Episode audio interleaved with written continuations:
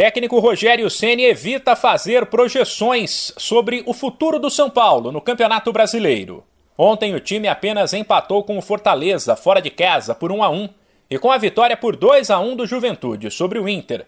O São Paulo voltou a ficar a cinco pontos da zona de rebaixamento, o que acendeu o alerta pelos lados do Morumbi.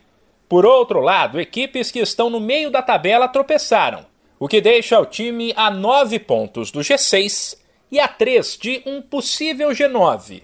Para a Sene, numa situação como essa, a única projeção a ser feita é a de somar o maior número de pontos possível.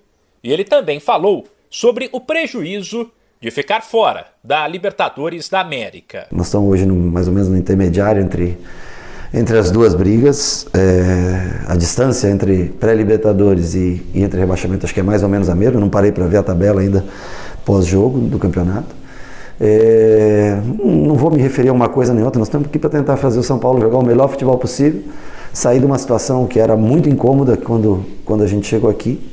É, e prejuízo, pelo que eu sei, já tem prejuízo aqui há bastante tempo, né? Há anos atrás o prejuízo parece que. Eu lembro que eu saí daqui tinha 150 milhões em dívida. Quatro anos atrás, hoje acho que tem 600 milhões em dívida. Então o prejuízo vem aumentando ano após ano. Claro que seria, seria sempre, é sempre gostoso ver são Paulo jogando Libertadores. Eu espero que a gente brigue ainda nas últimas rodadas por isso. Mas não temos que somar pontos. Fortaleza e São Paulo fizeram um primeiro tempo ruim no Castelão. No segundo, as coisas não melhoraram muito. Mas o time cearense jogou em cima de Marquinhos, meio atacante do tricolor paulista, que entrou no lugar de Igor Vinícius e abriu o placar com Robson. No finalzinho, Benítez, de falta, deixou tudo igual. Sem conseguir fazer o time ser consistente, Rogério Ceni deixou claro que o elenco do São Paulo não conta com todas as peças que ele gostaria. Estamos tentando, mas não estamos conseguindo marcar gols. Tínhamos muitas chances nos primeiros quatro, nos primeiros quatro jogos, nesses dois diminuiu o número de finalização.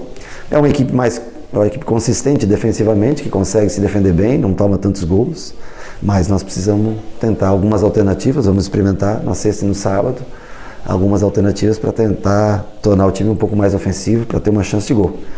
É um pouco mais difícil quando você não tem a velocidade. Você não tem ultrapassagem, você não tem jogadores abertos. Nós jogamos dentro de um sistema que encaixa dentro das peças que nós temos no elenco, né? Alguns desfalques para esse jogo, mas é o único jogador de velocidade que nós temos é o, é o Marquinhos. Agora, o tricolor volta as atenções para um jogo em casa, porém que deve ser complicado. Domingo, contra o Flamengo. De São Paulo, Humberto Ferretti.